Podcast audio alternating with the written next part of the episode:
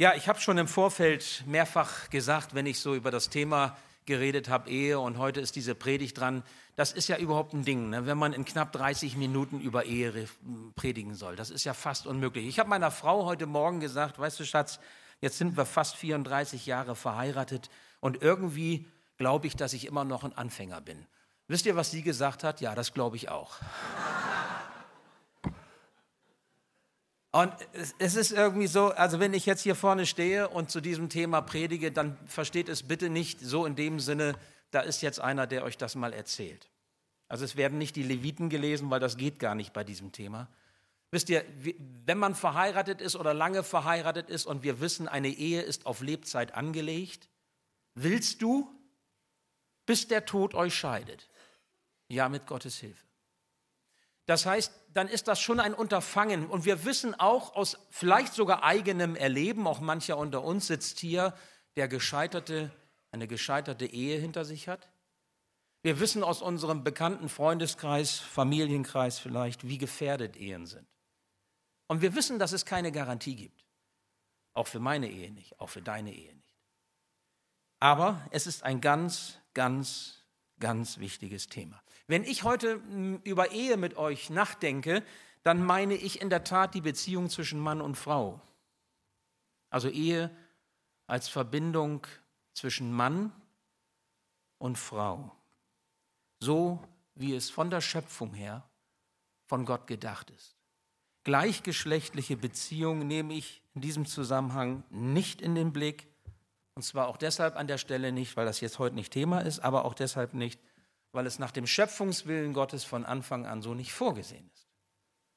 Ist auch interessant, wenn man sich überlegt, es gibt ja wenig Bibelstellen, wo gleichgeschlechtliche Beziehungen auch kritisch beurteilt werden, wenn es denn thematisiert wird in der Bibel Alten und Neuen Testaments. Das sind wenige Bibelstellen, dann ist es auch kritisch und negativ quasi beschrieben, aber es gibt nur wenige Bibelstellen. Wenn ihr mal nachschaut, es gibt viel mehr Bibelstellen zum Thema Neid und Habsucht oder andere, ich sage mal, Sünden.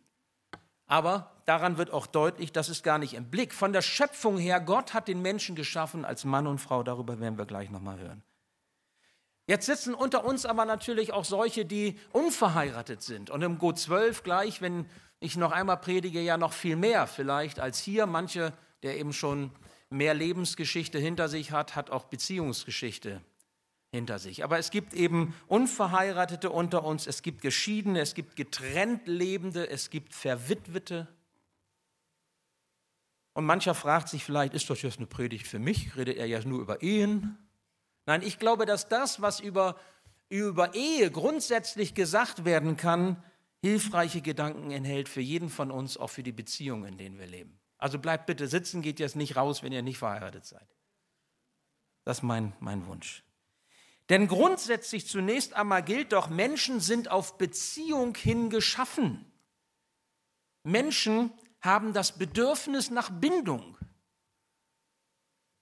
Das merken wir ganz allein schlicht daran, dass wir alleine nicht so gerne sind oder dass Alleinsein uns auch nicht gut tut auf Dauer.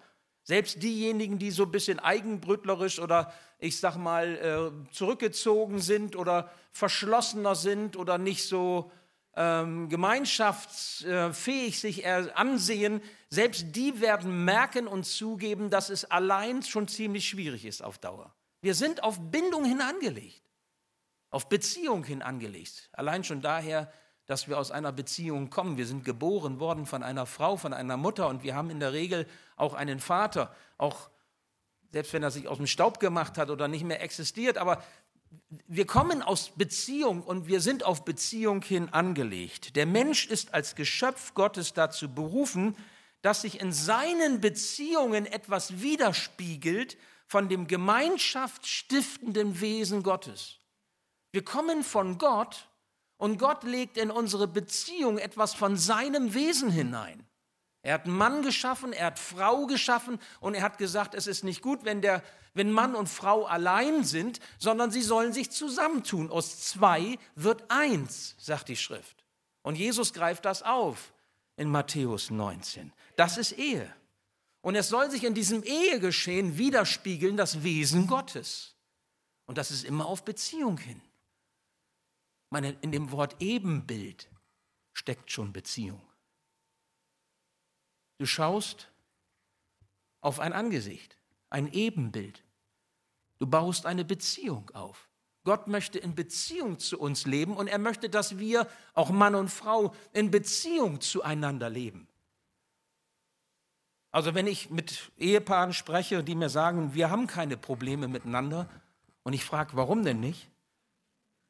Und sie sagen mir, ja, weil wir uns nicht sehen und miteinander nichts zu tun haben, dann ist das nicht im Sinne Gottes. Wenn wir aufeinander bezogen sind, dann stehen wir in einer Beziehung. Okay. Die fatale Entwicklung, die wir aber in der Realität unserer Gesellschaft wahrnehmen, ist mehr und mehr etwas anderes.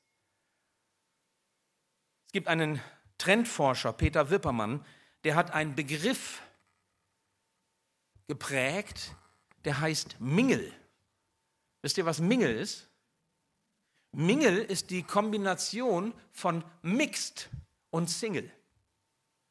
Mixed und Single. Also was ein Single ist, wisst ihr? Ein Single ist jemand, der alleine für sich lebt. Und Mixed heißt, da ist was zusammengemischt. Das Problem ist, dass wir in einer Mingelgesellschaft zunehmend leben. Das bedeutet, man sucht Gemeinschaft, man sucht Verbindung, aber nur bis zu einer gewissen Grenze. Bis zu einem bestimmten Grad, wenn es anfängt weh zu tun in der Beziehung. Wenn es Schwierigkeiten mit sich bringt. Dann ist der Schritt zurück, der Rückzug. Wir können nicht ohne und können auch nicht ganz mit. Versteht ihr? Mingel, Mixed und Single. Zeigt, dass wir im Grunde in unserer Gesellschaft, was Beziehungen angeht, ganz viele Bindungsschwierigkeiten oder Bindungsherausforderungen haben. Es gibt regelrechte Bindungstheorien. Ich habe mir das auch noch mal angeschaut in der Vorbereitung auf die Predigt. Höchst interessant auch im christlichen Bereich. Warum fällt uns das eigentlich so schwer, Vertrauen zu schaffen und uns wirklich zu öffnen, verletzlich zu machen, sich auf mich, warum fällt es uns schwer, mir schwer, mich auf einen Menschen einzulassen mit Haut und Haaren, mit Körper, Seele und Geist? Das hat ja Gründe. Sich das anzuschauen ist wichtig. Gleichzeitig man redet von mangelnder Resilienz, also Widerstandskraft. Die Älteren sagen manchmal, die Jungen halten das aber auch gar nicht mal aus, wenn es mal schwierig ist. Die werfen immer gleich hin. Kennt ihr diesen Spruch? Das ist mangelnde Resilienz, so heißt das. Widerstandskraft, sie fehlt. Wo man früher gesagt hat, beißt die Zähne zusammen, haltet noch, noch mal durch, das lohnt sich.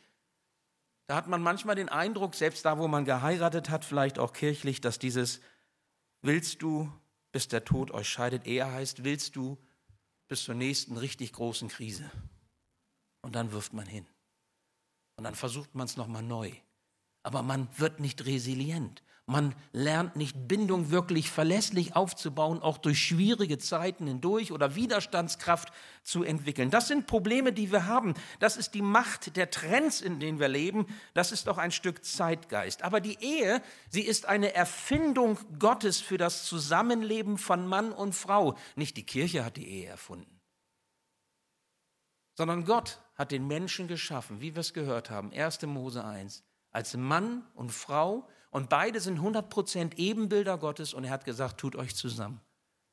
Bildet eine Einheit.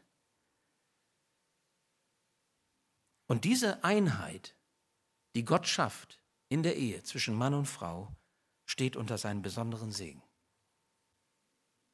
Und deshalb ist es so wichtig, dass wir über dieses Thema auch nachdenken. Bevor ich auf die Gefährdungen der Ehe zu sprechen komme, und das ist ja vom Bibeltext auch jetzt nahegelegt, müssen wir und wollen wir zunächst einmal kurz bedenken, was ist denn eigentlich die Ehe? Denn wenn wir nicht wissen, was Ehe ist, dann können wir auch den Gefährdungen der Ehe nicht adäquat begegnen. Dann wissen wir nicht, wie wir uns schützen können, wie Ehe reifen kann, wie Ehe im Miteinander zwischen Mann und Frau wachsen kann. Wir müssen erstmal wissen, was ist denn Ehe? Und ich möchte das versuchen, so gut das geht, in dieser Kürze der Zeit mit euch ein wenig anzuschauen. Und zwar natürlich immer der Versuch nach biblischem Verständnis, auch wenn es meine Sicht ist, das ist ganz klar, aber auf der Grundlage der Bibel. Das Erste ist, dass die Ehe eine Gabe ist und erst dann zweitens eine Aufgabe.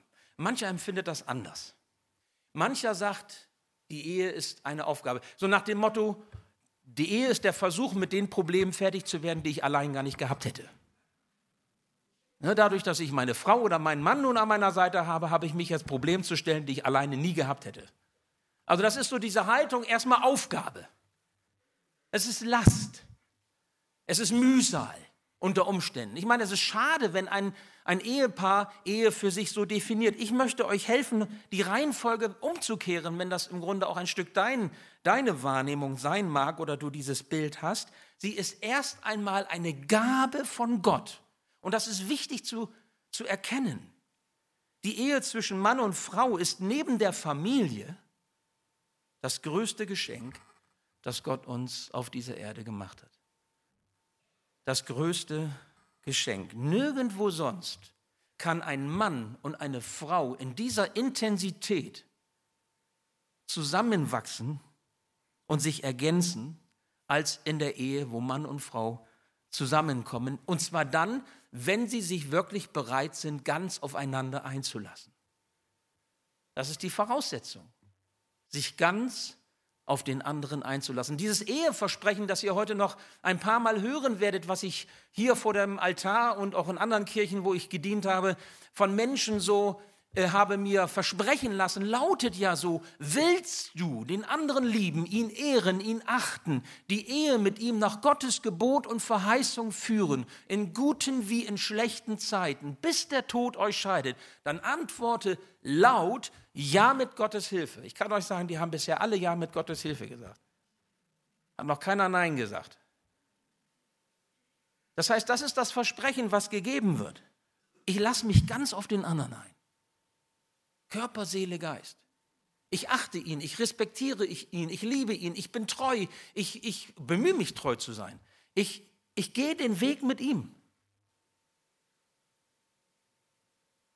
Körper, Seele, Geist. Ich möchte euch das mal so veranschaulichen, versuchen. Ich habe das jetzt mal ganz simpel mit zwei Blättern hier gemacht. Einmal M, das steht für Frauen, ne? nee, für Männer. F für Frauen. Und wenn man sich das mal so vorstellt, das gibt auch so in der Kirchengeschichte Theologen, die haben gesagt, das ist im Grunde so, wie wenn man sagt, da wird etwas zusammengebacken in der Ehe. Ja, Mann und Frau, sie werden quasi so diejenigen, die von euch backen und kochen, die können das vielleicht so ein bisschen bestätigen. Man kann das, was zusammengebacken wird, ja nicht einfach so wieder voneinander trennen. Und so ist das im Grunde auch, wenn man jetzt hier so sagt, Mann und Frau bilden diese Einheit, sie kommen zusammen, dann ist das so, wie wenn eben Mann und Frau, Frau und Mann, M und F, so, wenn das eben zusammenkommt, so, und sie bilden dann eine Einheit. Ich habe das jetzt hier mit einem Prittstift gemacht. Hier, ne? Weil Backen war mir zu umständlich. Jetzt hier. So, und dann habt ihr im Grunde eins, ja? Und das lasse ich jetzt einfach noch einen Moment liegen, das kommt dann gleich nochmal. Das ist so dieses Bild. Oder man könnte auch sagen, bei der Ehe gibt es die Verheißung, es gibt den Reichtum, es gibt die Schönheit der Ehe. Und ich würde mich freuen, wenn, wenn es ein Stück weit gelänge, auch durch so ein Nachdenken heute im Gottesdienst Ehe noch mal positiver zu sehen, vielleicht als, als das, was mancher ähm, vielleicht bedingt durch seine Lebensführung auch an sich hat.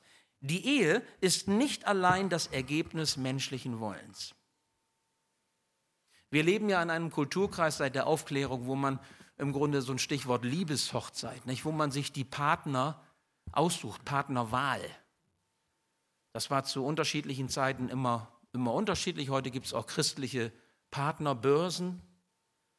Ich habe also auch schon Ehepaare getraut, die sind durch christliche Internetpartnerbörsen zusammengekommen. Da ist gar nichts gegen zu sagen. Ganz früher war es noch mal anders oder in anderen Kulturkreisen, da wurde man einander versprochen. Habt ihr davon schon gehört oder lest das auch in der Bibel? In der Bibel gibt es ja noch ganz andere Stories, wo dann eben so der, der Knecht losgesandt wird und unter der Verwandtschaft zur Brautschau gesucht wird und der sucht die Braut aus für den Sohn. Ne? Ist ja auch nochmal so eine Nummer, ne? Kannst ja auch nicht sagen, habe ich mir jetzt anders vorgestellt oder so. Also da gibt es ja auch ganz Unterschied. Ehe ist ja auch in der Geschichte immer noch mal unterschiedlich auch ähm, geprägt gewesen. Aber ich will ganz bewusst sagen, egal welche Eheanbahnungsmöglichkeiten es gibt. Ich will es ganz kategorisch sagen, Ehe ist nicht allein das Ergebnis menschlichen Wollens, nämlich Gott ist derjenige, der hier zusammenführt. Gott ist der, der zusammengibt. Gott ist der, der zusammenspricht. Es ist ein Bund in der Ehe, ein Bund in der Ehe, den die Eheleute eingehen miteinander wie mit einem Vertrag. Deswegen unterschreibst du ja auch und es wird gesiegelt, sowohl standesamtlich als auch kirchlich. Aber es ist zugleich auch ein Bund der Eheleute mit Gott, den sie vor Gott und gewissermaßen auch mit Gott schließen. Es ist eine gute Gabe Gottes für das Zusammenleben von Mann und Frau. Und wisst ihr was? Nicht nur für die Gläubigen. Das heißt, alle Paare, und das waren viele, die ich in meiner Dienstzeit getraut habe, auch wenn sie nicht gläubig waren, haben einen Bund geschlossen miteinander vor Gott und mit Gott. Das heißt, sie erfahren auch den Segen Gottes in ihrer Ehe, weil Gott zu der Ehe steht. Und da merkt ihr auch, wie fatal das ist, wenn im Grunde Ehe missgedeutet wird oder aufgelöst wird in der Gesellschaft. Wenn Familienstrukturen, wie Gott sie gewollt hat für uns, weil sie gut sind, aufgelöst werden oder umgestaltet werden. Stichwort Ehe für alle. Die Ehe zwischen Mann und Frau als eine gute Gabe, äh, gute Gabe und Ordnung Gottes steht unter dem Segen Gottes. Das ist ganz wichtig, dass wir das festhalten. Und Menschen sind gesegnet, wenn sie diese Ordnung anerkennen und leben. Eine Gesellschaft ist gesegnet, wenn sie diese Gabe und Ordnung anerkennt und lebt. Der Gottfaktor ist entscheidend. Der Gottfaktor ist entscheidend, wenn es um das Gelingen und das Scheitern von Ehe geht. Und ich kann nur jedem raten, keine Ehe ohne Gott zu beginnen. Ich kann nur jedem raten, die Ehe unbedingt mit Gott zu führen. Und ich kann auch nur jedem raten, wenn es Krisen gibt in der Ehe, auch diese Krisen mit Gott durchzustehen in der Beziehung. Die Ehe ist der Lebensraum für Mann und Frau, in dem es unendlich viel zu entdecken und zu erleben gibt. Und wenn ich das vorhin so ein bisschen spaßig gesagt habe, so nach dem Motto, ich komme ja so vor, ich glaube, ich bin ein Anfänger, dann meine ich das wirklich so. Weil ich glaube, dass man bis zu seinem letzten Atemzug in der Ehe noch ganz viel entdecken kann und lernen kann und an Schönem auch entdecken kann, an Wertvollem entdecken kann. Man muss tatsächlich aber durchhalten wollen, geduldig sein können, standhaft sein können und die Ehe und den Partner hochhalten und achten wollen. Gott selbst steckt den Raum ab, innerhalb dessen eine Ehe unter seinem Schutz, unter seinem Segen, in seiner Verheißung wachsen und gedeihen kann. Die Frage ist allerdings, was ist eigentlich die Ressource der Ehe? Weil ich kann ja nur schöpfen auf, aus dem, was ich habe. Was ist eigentlich so der Antrieb? Was ist der Motor? Was ist so das Lebenselixier, was die Ehe lebendig hält und weiter voranbringen kann? Viele von euch kennen dieses, dieses Bild der Ehe so als EHE. Nicht? E-H-E. Das H steht in der Mitte. E steht für die beiden Partner. Man kann sagen, die beiden Egos oder Egoisten die da zusammenkommen und sie werden verbunden durch das Haar in der Mitte, durch den Herrn, durch Jesus Christus. Ich bin ja geprägt auch von so einem alten Haudegen. Meine äh, Studienzeit in der Theologie ist äh, geprägt worden unter anderem von Heinrich Kemner, diesem äh, Gottesmann, der ja viel erweckliche ähm, Arbeit erleben durfte in der Lüneburger Heide, das geistliche Rüstzentrum Krehlingen aufgebaut hat, der sagte damals immer zu uns Jungstudenten, wisst ihr was, wenn zwei Menschen sich begegnen, dann begegnen sich Abgründe. Da habe ich immer gedacht, was redet er da? War zwar schon liiert, aber ich das, fand das immer so drastisch oder so, dramatisch. Begegnen sich Abgründe. Aber wisst ihr, da ist ja so was dran, das ist ein bisschen provozierend formuliert, aber was heißt denn das? Da kommen zwei Egoisten zusammen. Und die sollen und wollen miteinander ein Leben lang durchs Leben gehen und wollen einander lieben und achten, in guten wie in schlechten Zeiten, bis der Tod sie scheidet. Ihr Lieben, das klappt doch nicht mal einfach so. Würdest du mit dir verheiratet sein wollen, ein Leben lang? Mal ganz ehrlich? Überleg das mal. Ja, mancher lacht. Im ersten Moment lachst du, im zweiten heulst du, weil du sagst, das kann ich mir nicht vorstellen. Das funktioniert nicht gut. Wisst ihr, welchen Zweck hat eigentlich die Gemeinschaft in der Ehe? Welches Ziel verfolgt die Ehegemeinschaft? Da gibt es ja ganz unterschiedliche Überlegungen. Mancher sagt, um glücklich zu sein. Meistens denkt man dann dabei, damit der andere mich glücklich macht. Ich heirate, weil ich Glück suche. Ich suche das Glück in dem anderen und er macht mich glücklich. Wissen wir, funktioniert nicht. Die etwas reiferen sagen vielleicht, ich, gut, der Sinn der Ehe besteht darin, dass ich den anderen glücklich mache. Ja, gut, das ist altruistisch, das ist selbst, das ist aufopfernd, aber ihr wisst, das funktioniert auch nicht immer. Jedenfalls nicht so, wie wir oder das wollen oder wie der andere es manchmal braucht. Wir sind Menschen, wir sind begrenzt, wir sind nicht fehlerfrei, wir sind Sünder. Geht es darum, dass wir einander gesund erhalten, körperlich und seelisch? Ehe ist für die Gesundung des Menschen wichtig. Ist das das eigentliche Ziel? Geht es um körperliche, sexuelle Befriedigung, weil wir sind ja schließlich auch Menschen mit natürlichen Trieben und die müssen ja irgendwie befriedigt werden und wenn dann am besten in einer Ordnung der Ehe? Geht es um seelische Zufriedenheit? Worum geht es, wenn wir in der Ehe miteinander unterwegs sind. Ich möchte euch einmal so den, den Ansatz geben, den auch ein Martin Luther hatte. Martin Luther hat gesagt, die Ehe ist wie ein Geschenk Gottes, eine Gabe Gottes, haben wir schon gehört. Und ein Geschenk, das wissen wir, ist eingepackt.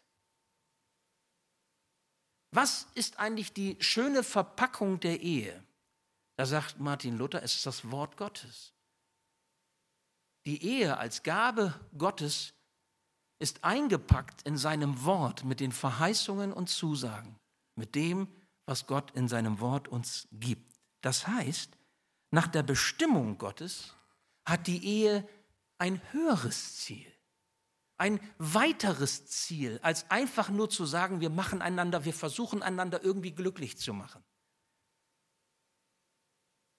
Ich habe ein altes Traugebet gefunden. Ich weiß nicht, aus welcher Zeit genau es stammt. Es ist jedenfalls sehr alt und das werdet ihr an der Formulierung merken. Und in diesem alten Traugebet, was ähm, die Brautleute damals gesprochen haben, lautet oder heißt es so, dass beide darauf bedacht sein mögen, wie eins das andere mit sich in den Himmel bringt. Ist das nicht schön? Weiß nicht, wie man das modern sagen kann, aber äh, Nochmal, wie eins das andere mit sich in den Himmel bringt. Versteht ihr nicht, nicht nur irgendwie, um zu bestehen im Leben, um nicht fremd zu gehen, eben heiraten, um nicht allein leben zu müssen, um nicht irgendwie unglücklich und traurig zu sein, weil wir brauchen ja Beziehung, geht nicht ohne und geht auch nicht mit so richtig, aber irgendwie das beste Qual der Wahl. Nein, sondern damit das eine den anderen mit sich in den Himmel bringt. Eine wunderbare Formulierung, weil die Zielorientierung über den Alltag hinausgeht, weil deutlich wird, Gott hat ein größeres Ziel für Mann und Frau. Das ist die Schöpfung. Wir sind geschaffen worden, um mit unserem Schöpfer ewig zu leben. Und es gibt nichts Schöneres, als einen Menschen mit in den Himmel bringen zu können. Entweder weil er sich vielleicht entscheidet für Jesus und noch viel schöner, und das werden viele von euch nachempfinden können, bei denen in der Familie der Glaube nicht von allen akzeptiert wird. Es gibt nichts Schöneres, als zu wissen, dass die Familie, der Ehepartner, die Kinder, vielleicht die Enkelkinder, auch im Glauben stehen und gerettet werden für Zeit und Ewigkeit. Das ist ein Trost. Das ist etwas Wunderbares, wofür wir beten. Bei manchen ist es auch ein Gebetsanliegen und man weiß noch nicht, Herr, wann, wann tust du es oder wie wird es sein? Und entscheidet sich der Mensch auch wirklich, will er? Niemand wird ja gezwungen, aber wir können beten dafür. Und das kann unser Anliegen sein. Es braucht eine ganz bestimmte Haltung zur Ehe, wenn sie gelingen soll. Ein Ja, nämlich, das ist das Entscheidende, zu einer geistlichen Verantwortung in der Ehe für den anderen. Hast du, wenn du verheiratet bist, als Mann oder als Frau, dieses Ja zu einer geistlichen Verantwortung, nicht nur Verantwortung im Sinne von, ich verdiene das Geld, du machst den Haushalt oder du hast die Kinder oder wir kümmern uns beide drum oder wir, so, sondern hast du die Sicht der geistlichen Verantwortung für den anderen, die das Ziel hat, mit dir zusammen, denn du willst auch die Ewigkeit erlangen, den anderen mit dir zusammen in die Ewigkeit zu bringen. Ist das das Ziel, was dich treibt? Nachdem wir so im Ansatz bedacht haben, erstens, was die Ehe ist, und zweitens, was die Ehe schützt. Also, dass die Ehe kein, kein Selbstläufer ist, ich glaube, das weiß Gott auch. Seit dem Sündenfall ist das so. Kann man auch nachlesen in 1. Mose 3. Da steht einiges darüber auch, wie die Frau sich verzehrt nach dem Mann, nach Gemeinschaft, wie der Mann sich, das ist darin enthalten, ihr entzieht, weil er dann auf die Arbeit ausgerichtet ist. Das steht alles schon in 1. Mose 3. Es ist schwer, es ist nicht so einfach. Die Ehe ist ein umkämpftes Gebiet. Ein umkämpftes Gebiet. Und es gibt auch einen Interessenten daran, dass die Ehen, die Gott segnen möchte, kaputt gehen. Und das ist der Teufel. Der Teufel möchte das, was im Grunde hier zwischen Mann und Frau so als Einheit zusammengebacken ist. Und jetzt hoffe ich, dass es funktioniert. Ja? Wenn man das auseinanderreißt, jede Ehescheidung bringt Zerriss, Zerbruch mit sich. Auch Dankeschön, Stift, dass das jetzt klappte. Dass das doll genug klebte. Aber ihr wisst, was ich meine. Wenn das zusammengebacken ist, das wär, dann wäre es jetzt hier bröckelig, würde auseinandergehen. Und hier seht ihr auch, es ist nicht mehr das, was es mal war. Es ist auseinandergerissen. Es hat Spuren, es hat Wunden, was es mit sich bringt, wenn das, was Gott zusammengefügt, Mann und Frau, Körper, Seele, Geist, wenn das auseinandergerissen wird. Das passiert im Leben. Wir leben in einer gefallenen Welt. Denen, die das erlebt haben, möchte ich nicht die Last noch auflegen, so nach dem Motto, nun schäm dich dafür.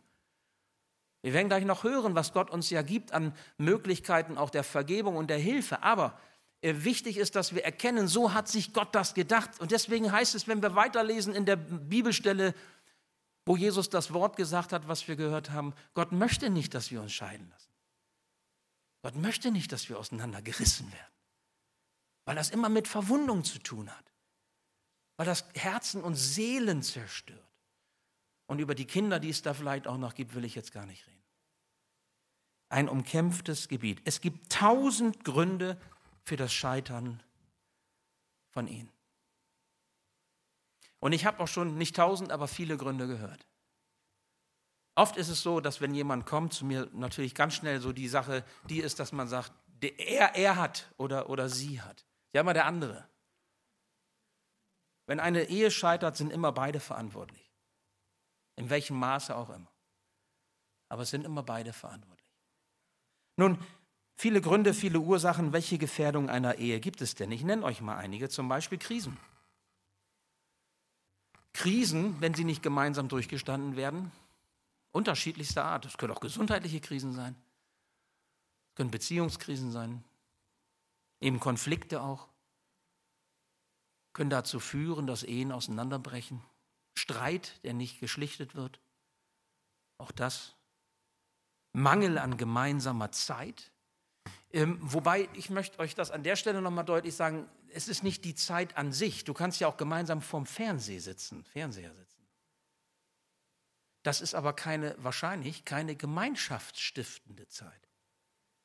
Es geht um gemeinschaftsstiftende Zeit. Versteht ihr, was ich meine? Also wie, wie, ähm, was tue ich mit dem Partner zusammen, was unsere Beziehung stärkt, unser Miteinander aufbaut? Es ist nicht die Zeit, die du absitzt mit dem anderen. Nicht? Willst du, bis der Tod euch scheidet, ja lebenslang Gefängnis-Ehe, ne? Absitzen. Nein, das ist damit ja nicht gemeint. Willst du lieben, willst du ehren, willst du achten und sogar in schweren Zeiten positiv auf die Beziehung einwirken? Willst du das? Ja, mit Gottes Hilfe. Und dann rufen sie alle bei der grünen Hochzeit, ja, will ich. Wichtig ist, dass wir, ja, und dann habe ich hier noch stehen, äh, entschuldigt, die erschöpfte Liebe, auch da muss man gucken, man kann nur geben, was man hat. Wie können wir unseren Liebestank eigentlich auffüllen? Wie gelingt das? Und wenn es dann in einer bestimmten Phase der Entfremdung zu einer Orientierung auf einen anderen Partner kommt, dann ist das schon der Tod im Topf. Wenn da ein anderer Mann oder eine andere Frau eine Rolle spielt, dann ist das immer ganz, ganz schwer. Wisst ihr, notwendig ist die geistliche Sicht der Ehe. Geistliche Sicht der Ehe meint, eine Gegenkraft aufzubauen, eine Trotzgegenkraft, trotz der Krise, trotz der Emotionssituation, trotzdem, dass wir hier uns entfremdet haben oder es Schwierigkeiten gibt, trotzdem halten wir an dieser gesegneten Gemeinschaft von Gott in der Ehe fest und wir lassen uns jetzt nicht auseinanderbringen. Es lohnt sich für den Erhalt und das Weiterkommen in der Ehe zu kämpfen, aber eben zu kämpfen mit Gott. Die Realität sieht oft anders aus. Wenn Menschen zu mir kommen und über, ihre, über ihr Scheitern in der Ehe äh, berichten, oftmals, oftmals dann, wenn das Kind schon längst im Boden gefallen ist. Und oftmals war es auch nicht möglich, Ehe zu retten. Ich bin nun auch nicht der Retter, aber auch Gott konnte das nicht mehr, weil viel zu viel Wasser die Weser runtergelaufen war. Die Fakten waren schon geschaffen. Wie gesagt, und wenn es dann auch noch andere Menschen gibt, die hineinfunken, ist es immer ganz, ganz schwer. Es lohnt sich, der Versuchung den Mehrwert der Ehe entgegenzustellen. Und ich muss an Johannes und Anne Kurt denken, die hier vorne eben standen und gesagt haben, wir lieben die Ehe. Kannst du das auch sagen? Ist das toll? Wir lieben Ehe. Den Mehrwert der Ehe allen Versuchungen gegenüberzustellen und zu sagen, jawohl, Versuchungen gibt es. Jede Ehe kann in eine Krise geraten. Jede Ehe kann in Versuchung geraten. Jeder Mensch kann versucht werden. Wir kommen ja gleich nochmal drauf. Aber all den Versuchungen und all dem, was Ehe gefährden kann, den Mehrwert der Ehe entgegenzuhalten und sagen, trotz Gegenkraft, das ist das, was ich festhalten möchte, denn Gott hat gesagt, er steht dazu. Das heißt aber auch, dass wir im Blick auf Anfechtungen und Versuchungen den verführerischen Gedanken von Anfang an schon zurückweisen. Dass wir ihn gar nicht erst aufkeimen lassen von Anfang an zurückweisen, ehe solche Gedanken sich in Kopf und Herz einnisten. Das ist eine Entscheidung. Das ist nicht eine Sache des Gefühls, ich fühle halt nichts mehr für dich. Oder mein Gefühl ist halt so und so. Das fängt viel eher an. Und dass es schon am Anfang im Grunde braucht, dass wir diesem wehren, das ist eine Frage der Haltung und der Entscheidung. Ich könnte auch sagen, ob wir unser, und das ist ja auch Bergpredigt, denkt an die Seligpreisung, dass wir unser Herz und unsere Gedanken, unsere Blicke rein halten. Selig sind, die ein reines Herz haben, denn sie werden Gott schauen. Es gibt viele Befragungen und Untersuchungen zum Thema Ehe. Ich möchte euch das Ergebnis einer Befragung, Untersuchung einmal vorstellen. Und zwar, da ging es darum, was ist euch wichtig in eurer Beziehung? Und das ist eine Befragung unter jungen Eheleuten gewesen. Es ist interessant, was sie sagten.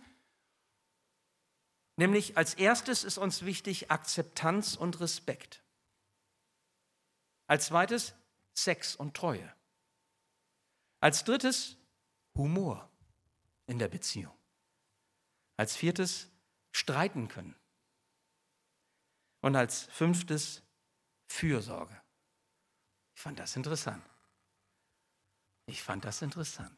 Also Respekt und Achtung, Akzeptanz und Respekt, Sex und auch Treue, Treue, dass man sich verlassen kann auf den anderen, dass er mich sieht und mich meint und ihr Lieben, auch wenn man älter geworden ist, immer noch im Fokus ist und nicht den jungen Dingern hinterher schaut oder den jungen Männern oder den Tagträumen? Humor? Bitteschön, wie humorvoll ist deine Ehe denn eigentlich? Wie gelassen und entspannt bist du? Streiten können? Streiten können heißt ja, auch das haben wir eben von Anne und Johannes so ehrlich gehört, wir können auch streiten. Streiten, also streiten, äh, mit einem Streit anfangen, das muss man eigentlich nicht lernen. Das geht meistens von allein sehr gut. Mit dem Streiten aufzuhören oder sich zu versöhnen, das muss man lernen. Also streiten können bedeutet jetzt nicht, ich kann streiten, sondern bedeutet, ich kann anfangen, aber ich kann auch wieder aufhören. Und wir kommen auch wieder zusammen. Wir können uns auch wieder versöhnen. Okay? Und Fürsorge. Und meine Frage ist jetzt die, wenn du dich mal einfach jetzt mal so äh, beleuchtest und dir das mal überlegst und dich selber fragst, worin bin ich eigentlich gut? Was kann ich gut? Oder was können wir in unserer Ehe gut? Mal ganz ehrlich, überleg mal. Ich weiß, also es gibt so, ich bin zum Beispiel, ich sage ich ganz offen, ich, das ist auch unzweifelhaft oder unstrittig jetzt hier, ich bin so ein fürsorglicher Mensch. Das ist eine Stärke. Aber es gibt auch Punkte, da ist das bei, mit dem Humor ist das schon ein bisschen schwieriger bei mir. Also über die Unzulänglichkeiten des anderen in der Ehe zu lachen, fällt mir manchmal schon schwer. Aber was für eine Haltung ist, was ist das Problem dabei? Frag dich doch mal ganz ehrlich, was kann ich gut? Was gelingt bei uns? Aber genauso die andere Frage, worum bin ich schlecht? Was funktioniert bei uns nicht? Was läuft nicht so, wie es vielleicht laufen kann, so wie junge Ehepaare sich das vielleicht auch wünschen, in so einer Reihenfolge von mir. Schaut euch diese Bereiche mal an. Es ist ja wunderbar. Wir leben ja in einer Zeit, wo man so viel Inspiration bekommen kann, so viel Hilfestellung. Jetzt nicht nur wie so eine Predigt, sondern Ehearbeit. Man kann über das Internet, über Literatur, über äh, Seminare, über Therapie, Seelsorge, Begleitung, unterschiedlichste Angebote, wo man Hilfestellung erfährt. Nutzt diese, Gelinge, diese Dinge. Wichtig dabei ist, keine Machtkämpfe in Beziehung. Das Motto in deiner Beziehung sollte lauten, lieben statt siegen. Lieben statt siegen. Machtkämpfe führen immer zu Konflikten, die schwelen, die nicht gelöst werden, Streit, der nicht gelöst werden kann. Und das kann natürlich niemals zu Humor oder zur Sex und Treue oder zur Akzeptanz und Respekt führen, ist doch logisch. Weil wenn da eben im Keim schon etwas negativ ist, dann wird auch die Frucht negativ sein. Das kann gar nicht anders funktionieren. Ehe kann nur gelingen, wenn beide Ehepartner miteinander bereit sind, die Herausforderungen anzunehmen. Eben dieses Ja mit Gottes Hilfe zu sagen. Willst du Ja mit Gottes Hilfe? Mit Gottes Hilfe. Ich alleine schaffe es nicht. Aber mit Gottes Hilfe kann es gelingen, immer wieder neu gelingen. Ich kann immer wieder neu auf einen guten Weg kommen. Du bleibst Anfänger wahrscheinlich. Ich bleibe jedenfalls Anfänger auch nach 34 Ehejahren. Meine Frau bestätigt mir das dann auch mal so ganz klar. Aber wir dürfen Lernende bleiben und wir dürfen auf dem Weg bleiben und wir dürfen weiter vorankommen. Nun, manchmal ist das echt schwer. Und ich weiß aus der Seelsorge auch, das ist für manche auch gefühlt hoffnungslos. Wenn man sich zu arg schon auseinandergelebt hat, ist es natürlich noch schwer. Aber es gibt eigentlich immer Hoffnung, da wo zwischen zwei Egoisten der Herr steht. Weil der Herr miteinander verbindet. Wie das geht, sage ich gleich noch. Jesus bringt ja hier ein Beispiel und manche haben vielleicht gedacht, ich rede die ganze Predigt darüber, will ich aber gar nicht. Stichwort Sexualität. Jesus sagt, wenn du, lese es euch wörtlich vor, jeder, der eine Frau mit begehrlichem Blick ansieht, hat damit in seinem Herzen schon Ehebruch mit ihr begangen. Eine Frau mit begehrlichem Herzen ansehen. Also Augen, Blick und Herz. Das sind die drei Begriffe. Es hat was mit dem Herzen zu tun. Die Sünde, die wir tun, kommt immer aus unserem Herzen.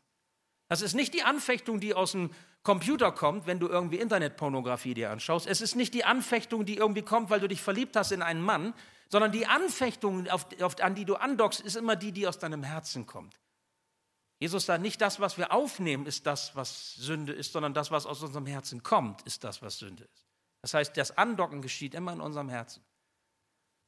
Okay, deswegen Auge, Blick und Herz. Es ist ja ein ganz scharfes Wort, was Jesus hier sagt, ein sehr anstößiges. Ich stelle mir das so vor, jetzt würden vor mir alles Einäugige und Einarmige sitzen.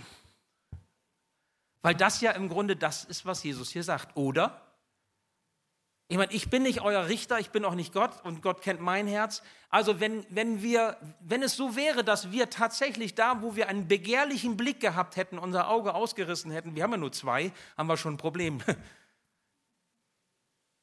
Wären wir blind. Und die Hände, ja, wo wir etwas getan, angefasst, berührt haben, was nicht äh, in seinem Sinne ist, etwas gemacht haben mit den Händen, was nicht, dann wären wir alle hier ohne Arme, ohne Hände.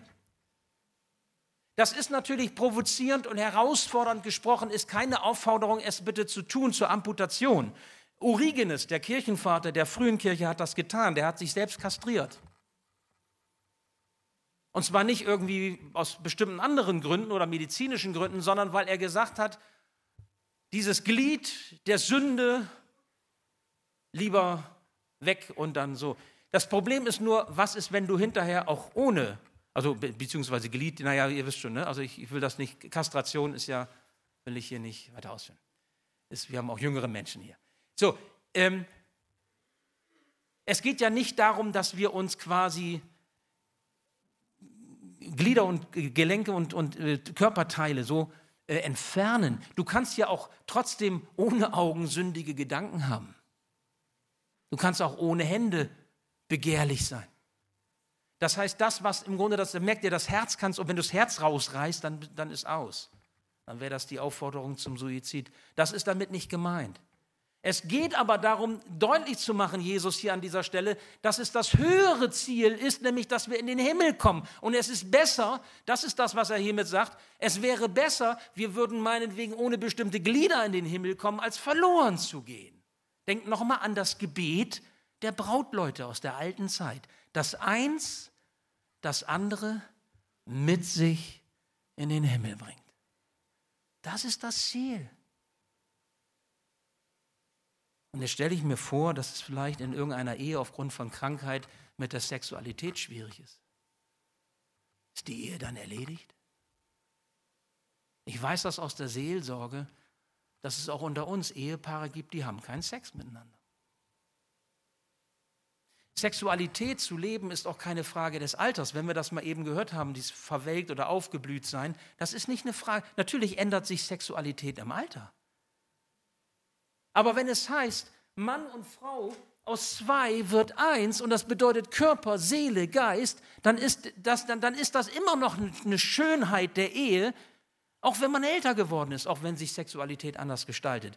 Wir sind ja, wir Älteren sind ja vielleicht auch froh, dass die Sturm- und Drangzeit vorbei ist. Und trotzdem ist Sexualität etwas Wunderbares. Wenn man, und zwar im Sinne von, ich gebe mich dem anderen hin. Diese Art von Gemeinschaft. Ganz wichtig. Wisst ihr, jemand hat einmal gesagt, Ehe könnte so schön sein, wenn nur der Sex nicht wäre. Auch das ist ja eine Aussage. Aber glaubt mir, wenn wir es richtig im Sinne Gottes verstehen, dann ist das, was Gott uns mit unserem Partner gibt, etwas Wunderbares, was wir entdecken dürfen, worin wir reifen und wachsen dürfen und auch Lernende sind, egal wie lange wir verheiratet sind. Nun, die sexuelle Revolution, die sexuelle Aufklärung seit den 60er Jahren des vergangenen Jahrhunderts hat ja nicht dazu geführt, dass wir sexuell glücklichere Ehen haben. Das muss man auch sagen. Und ich sage mal, die ganze Gender-Ideologie, die ja auch im Bereich der Sexualität ganz viel auslöst von klein auf, wird aus meiner, nach meiner Einschätzung nicht dazu führen, dass wir sexuell glücklichere Beziehungen haben. Im Gegenteil. Die Überreizung auf dem Gebiet der Sexualität, zum Beispiel durch moderne Medien, führt wozu? Führt zu Bindungsproblemen zwischen Ehepaaren und zwischen Partnern. Das zeigt auch Seelsorge, Beratung, Therapie immer mehr.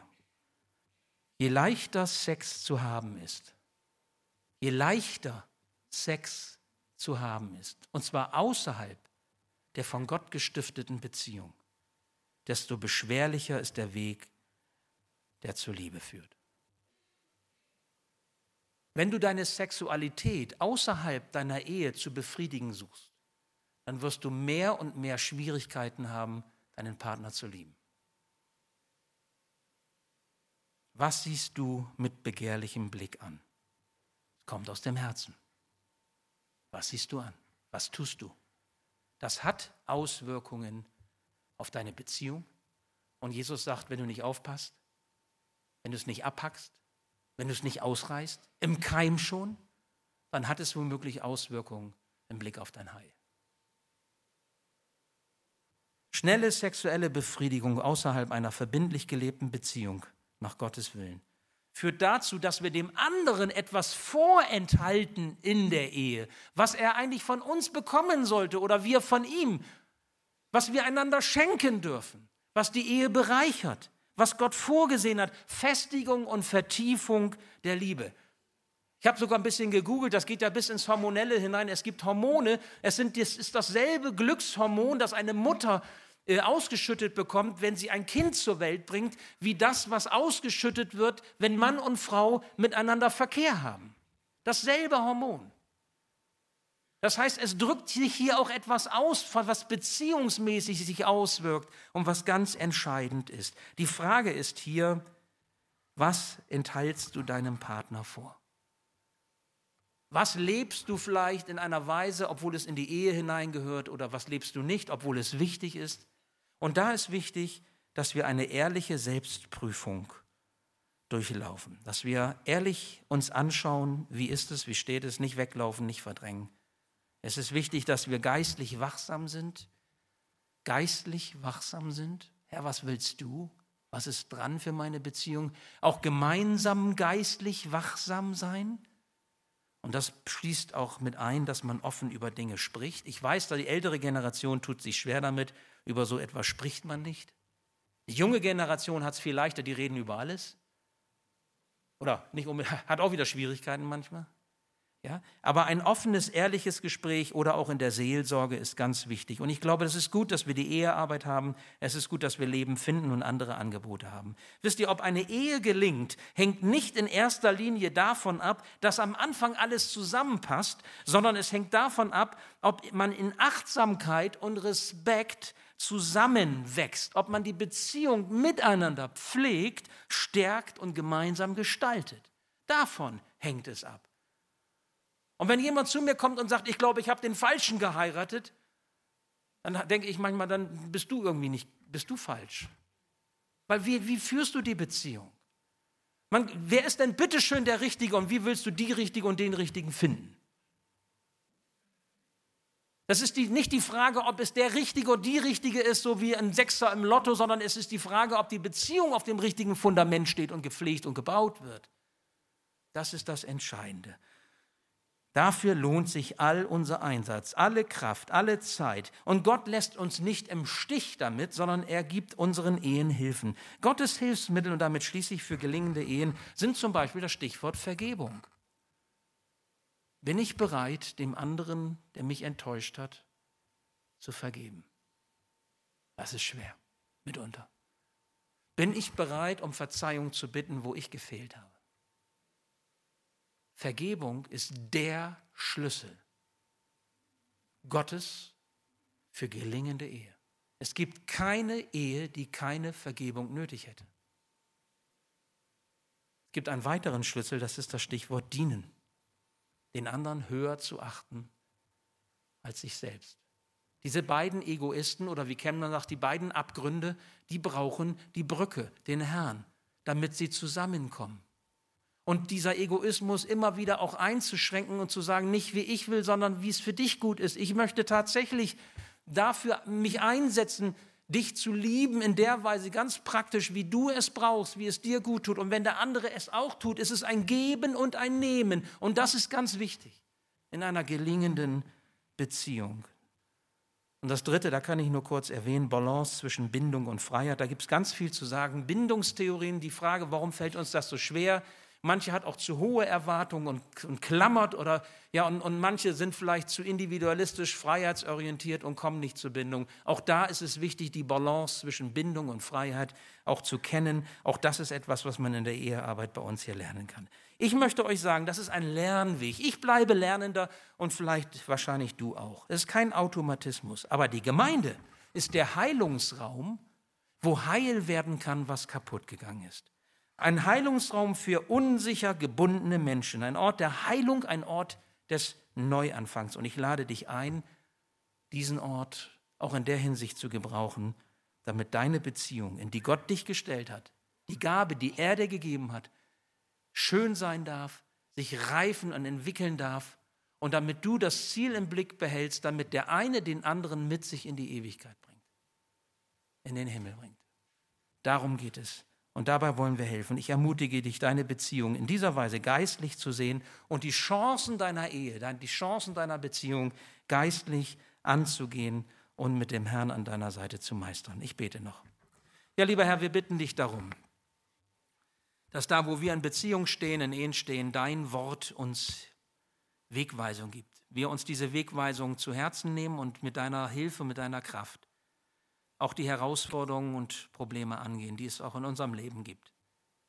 Herr, danke für dieses Geschenk der Beziehung zwischen Mann und Frau. Danke, Herr, für die Ehe, die du gestiftet hast. Danke, Herr, dass du dich darin widerspiegelst in deinem Wesen. Und danke, Herr, dass wir, ob wir verheiratet sind oder auch ob wir Single sind, ob wir alleine leben oder ob wir getrennt leben oder geschieden sind, mit dir unterwegs sein dürfen. Du füllst so manchen Mangel aus, du hilfst uns auch zurechtzukommen mit dem einen und auch mit dem anderen. Wichtig ist, dass wir alles das, was uns bewegt, vor dir tragen, mit dir tragen. Du gibst uns die Kraft dazu. Herr, und so segne du einem jeden, an jeden da, wo er steht und bei den Fragen und Herausforderungen, die er hat. Danke für dein Wort, danke für deine Zusagen. Amen.